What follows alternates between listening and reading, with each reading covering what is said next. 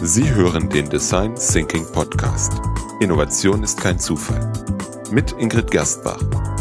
Dieser Podcast trainiert Ihren Geist, um kreativer und zielorientierter komplexe Fragestellungen zu lösen. Hallo und herzlich willkommen bei einer weiteren Folge des Design Thinking Podcasts mit Ingrid Gersbach. Mein Name ist Peter Gersbach und ich führe hier durch die Sendung. Ja, und heute ähm, haben wir eine besondere Episode vor. In den letzten Episoden hat uns Ingrid ja eine Einführung in Design Thinking gegeben, erzählt, ja, was man alles machen kann mit Design Thinking und in den letzten beiden Episoden ihre, ja, ihre 4x4 Methode Design Thinking vorgestellt. Und heute soll es mal um eine Technik gehen, die man dabei einsetzen kann. Genau, also ich wollte ähm, vor allem unseren Zuhörern etwas Praktisches mitgeben. Und eine Methode, ähm, die ich sehr gerne einsetze, beziehungsweise die, die auch oft nachgefragt wird, weil die doch eher bekannter ist, das ist die Walt Disney Methode. Und ich würde sagen, sie ist vielleicht nicht bekannter, aber sie macht irgendwie, Walt Disney ist zumindest bekannt. Ja, Walt Disney ist definitiv bekannt. Ähm, ja, und da sind dann doch die Leute immer neugierig, worum es sich handelt. Sozusagen das Erfolgsgeheimnis von Walt Disney. Ja, genau. Wobei ähm, die Methode nicht von Walt Disney erfunden wurde, sondern von ähm, Robert Dills. Das ist ein NLP-Experte, der hat 1994 in Anlehnung an Disney diese Methode entwickelt. Und ähm, im Grunde geht es darum, dass die Menschen dabei unterstützt werden, dass sie ihre Träume in die Realität überführen können. Also vom Zaubermärchen in die Realität. Ja, das klingt wunderbar. Das passt hm. natürlich auch Walt Disney dazu. Ich denke, es gibt keinen Menschen in der, in der westlichen Welt bei uns, der nicht schon mal irgendwo einen Walt Disney gesehen hätte und davon bezaubert war, hoffentlich. Ja. Ja, also Walt Disney im Business, wie kann denn das funktionieren? Beziehungsweise was, was ist die Methode und was ist eigentlich das Ziel von dieser Methode? Worum geht's? Also ähm, die Disney-Methode schließt eben die Lücke zwischen Fantasie und Wirklichkeit. Wir versuchen in einen kreativen Prozess einzutauchen, damit wir unsere geistigen Fähigkeiten, dass, dass wir auch uns wieder trauen zu träumen und vielleicht unerwartete Ideen und Lösungen haben dürfen, dass wir uns das wieder erarbeiten und daraus dann Lösungen zu finden. Ähm, das Problem aber, wenn wir in dieses Träumen hineinstoßen, ist, dass wir dann Lösungen erarbeiten, die aber in der Realität nicht funktionieren, weil sie einfach nicht kompatibel sind oder weil wir gewisse Punkte wirtschaftlich nicht umsetzen können. Und in der Walt Disney Methode geht es darum, diese, diese Lösungen ganzheitlich zu betrachten, damit eben Innovationen auch möglich werden. Ja, also es ist eigentlich eine Methode, die sehr viele Design Thinking Aspekte beinhaltet, weil das ist ja eigentlich das Ziel vom ganzen Design Thinking, dass man ja neue Wege äh, findet, die man vielleicht davor nicht gefunden hat. K könnte man das so sagen? Ja, und vor allem auch, dass man das Herz der Menschen auch wieder trifft, dass man die Bedürfnisse wirklich, ähm, dass man Menschen abholen kann und sie begeistern kann. Okay. Und wie ist es sozusagen mit, nachdem da diese Methode nach Walt Disney benannt ist, was, was gibt es über Walt Disney zu sagen, dass, ja, dass man wissen sollte, wenn man diese Methode einsetzt? Walt Disney hatte ein Talent, dass er Innovationen mit ähm, funktionierenden Strategien ähm, verbunden hat und dazu dann noch das Herz der Menschen zu erreichen. Das hat ihn eigentlich zu einem sehr großen Genie gemacht auf dem Gebiet der Unterhaltung und ähm, also bis dato äh, wüsste ich jetzt keinen zweiten, der ihm da das Wasser reichen konnte. Und was das Faszinierende eigentlich bei Disney, also bei, bei den Disney-Filmen auch ist, ist, dass jemand es geschafft hat, wie kein anderer, etwas, das zunächst nur in der Vorstellung von Menschen existiert hat, dem Leben einzuhauchen. Also irgendwie auf, auf die Idee zu kommen, diese Zauberwelten zu kreieren und, und da, ja, das so faszinierend auch in die Realität zu überführen. Das ist das Spannende daran.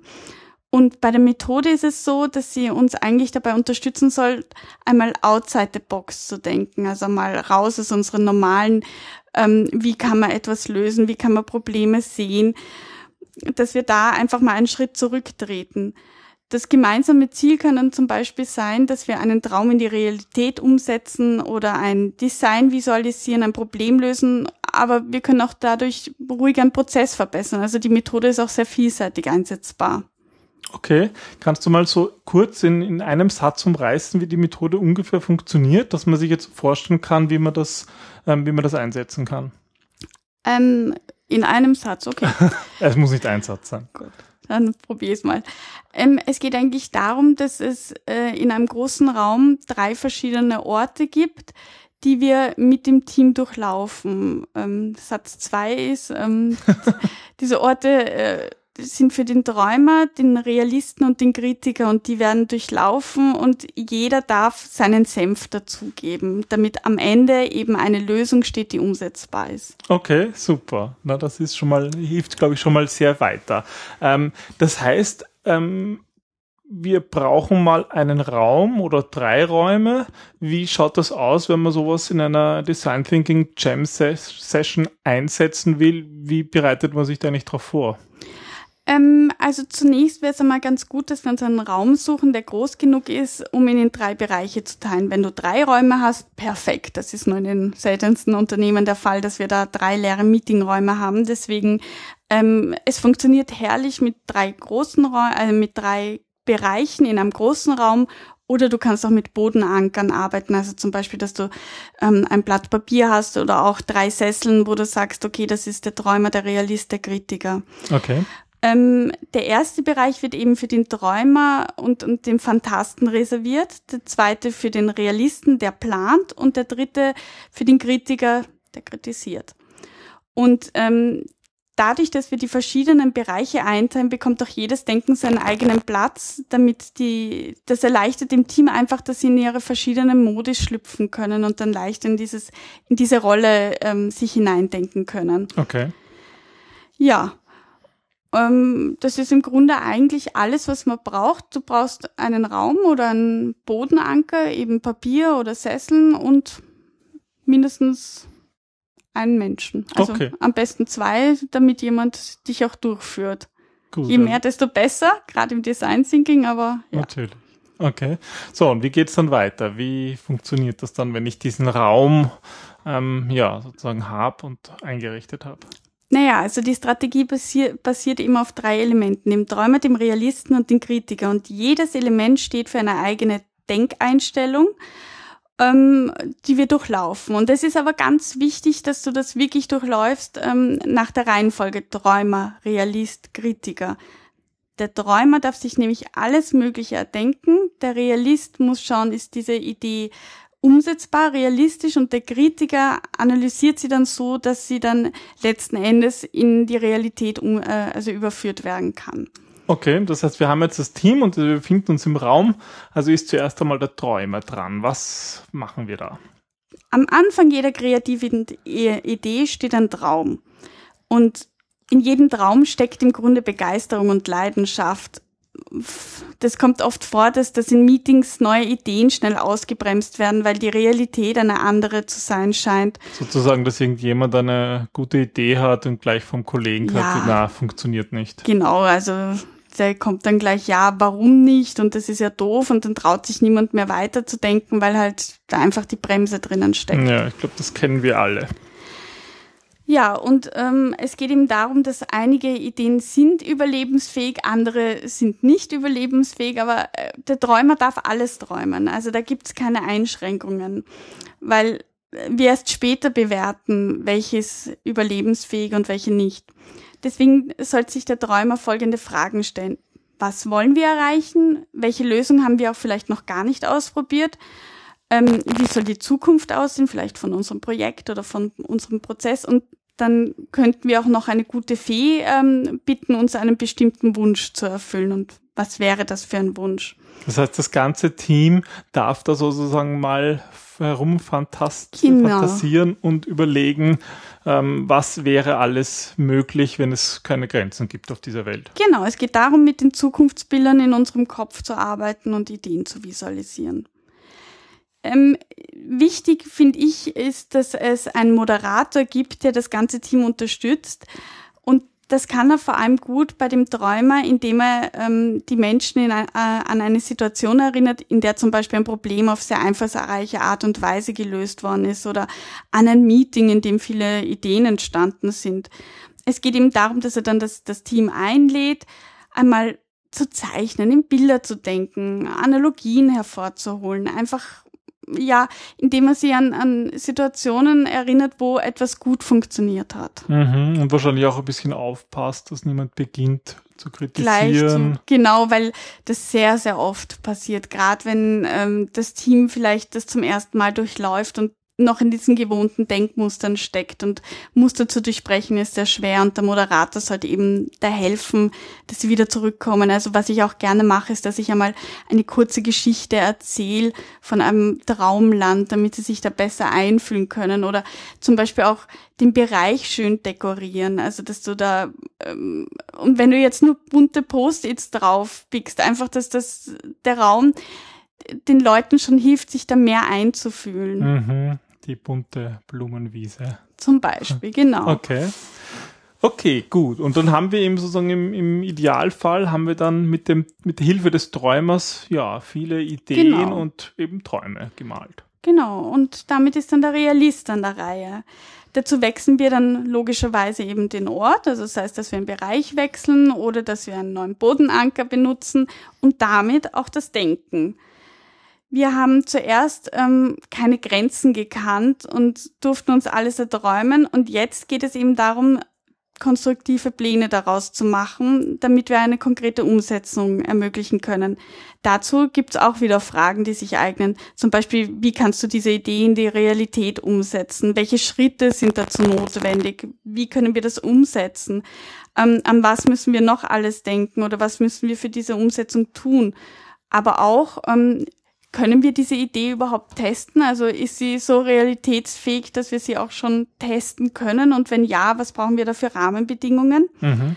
Also es geht darum, dass der Realist diese Träume genauer aufzeichnet und ähm, sie, sie noch tiefer visualisiert, also sie noch detaillierter herausarbeitet und dabei immer diesen Realitätscheck macht. Wie sieht das aus? Ist das überhaupt möglich? Ist das wirtschaftlich jetzt auch umsetzbar oder Mhm, ja. Mhm. Also sozusagen das Ganze irgendwie auf den Boden der Realität bringt, diese Träume. Genau, und da ist auch wieder die Aufgabe vom Moderator, da noch mehr in der Realität zu sein und noch mehr zu sagen, seid ihr sicher, dass das mit unserem Budget, das wir in dem Projekt haben, umsetzbar ist oder mhm. ähm, habt ihr da nicht vergessen, dass wir da noch wichtige Stakeholder haben, die da vielleicht ja noch an, an der Umsetzung mitarbeiten müssten. Ja, also ich meine, ich kann mir vorstellen, dass das den meisten Menschen, zumindest so in den Unternehmen, die ich kenne, leichter fällt, diesen Realist zu ja, spielen. Ja, bei denen sind wir auch gewohnter. Ja, das heißt, da geht es vielleicht auch viel darum,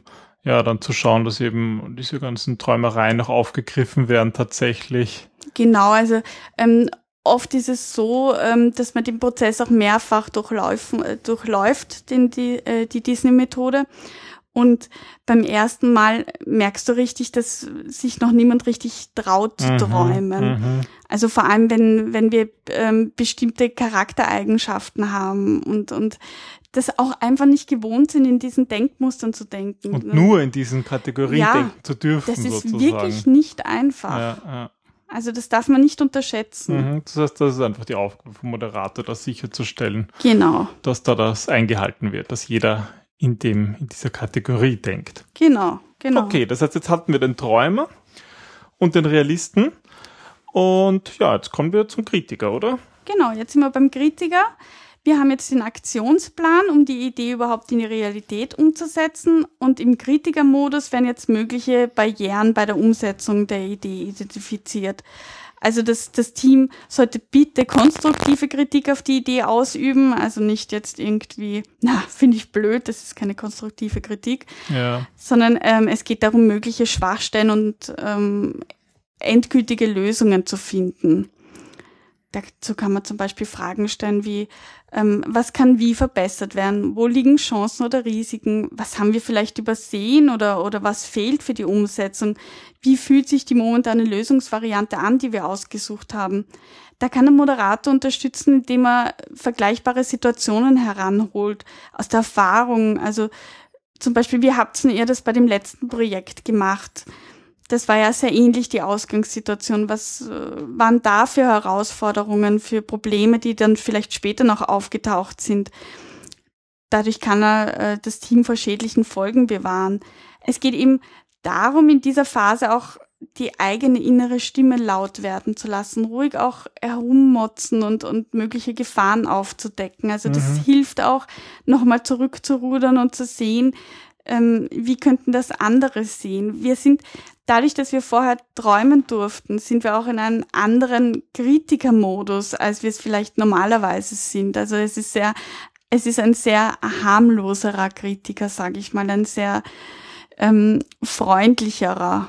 Davon, was ich interessant finde, das wird ja, glaube ich, deutlich, wenn du das so erzählst, diese drei Schritte, dass ja das ganze Team gemeinsam in dieser genau. Rolle ist. Also es ist nicht, dass Person A sagt, ich habe diese Idee und Person B sagt, ne, das ist aber ein Blödsinn, sondern irgendwie man kann ja eigentlich dann auch seine eigenen Ideen ähm, kritisieren und ja. und seine eigene Kritik auf der anderen Seite wieder, wieder schauen, was kann man daraus machen. Ja, definitiv. Also das ist wirklich ähm, spannend, da auch zu merken, wie das kollektive Unbewusste jetzt quasi, also einfach dieses kollektive Wissen arbeitet. Mhm, mh.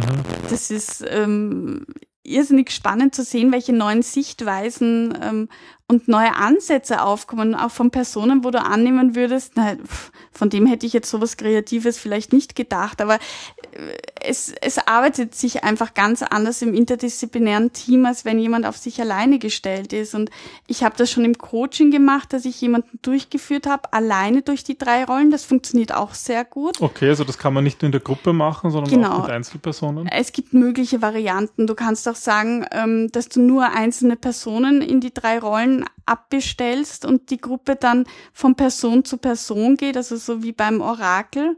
Aber mhm. ich mache es am liebsten so, wie du sagst, dass ich die gesamte Gruppe durchführe und sie sich gesamt immer wieder dort einfühlen. Und ähm, das ist auch ein sehr iterativer Prozess. Also du kannst sagen, nach einem Durchlauf, ah, wir haben eine mögliche Lösung, die ist auch schon so umsetzbar, dass wir an der jetzt ähm, weiterarbeiten. Mhm. Oder du kannst sagen, na gut, ähm, mit der Lösung sind wir jetzt nicht ganz, das ist es noch nicht ganz. Gehen wir noch einmal zurück zum Träumer mit ja. dem Wissen, was wir jetzt auch haben und mit dem, wie sich das anfühlt und trauen wir uns vielleicht noch ein bisschen mehr zu träumen, noch ein bisschen mehr zu kritisieren, zu realisieren. Mhm. Also da darf sozusagen der Träumer dann auf den Kritiker antworten oder auf genau. Realisten und sagen, na okay, das verstehe ich, aber ich habe noch folgenden Traum und was ist denn damit? So. Genau, da geht's dann noch stärker in den Dialog. Also ich finde sogar, es ist oft so, dass der erste Durchgang mal so ein, so ein Warmwerden ist mhm. für die mhm. Methode, sich auch besser einzuführen in die verschiedenen ähm, Rollen. Also mhm. ich mhm. versuche dann zwar wirklich dass, dass die Bereiche eben bunt sind und, und der Realistenbereich eher nüchterner und der Kritiker, der kriegt vielleicht irgendwie, ähm, der steht dann mehr in der Ecke und, und darf nicht aus, aus dem Fenster rausschauen, sondern der hat eher so eine karge Ecke, wo er, wo er herummotzen darf was dann nicht sozusagen die anderen Räume irgendwie genau. sch schlecht drauf sich auswirkt. Mhm. Ja, oder ähm, dass wir schauen, dass wir das durch Pinwände so auch abgrenzen und der Kritiker kriegt halt einen sehr kleinen Raum zum Denken. Ja, ja. Ah, das sind ja spannende Tricks. Ja, genau. Okay, das heißt, das Ergebnis sind jetzt eigentlich ähm, ja, sind eigentlich Ideen, die, die, die, die alle drei Rollen gut finden oder wie kann, könnte man das sagen? Gibt es da im Endeffekt einen Konsens?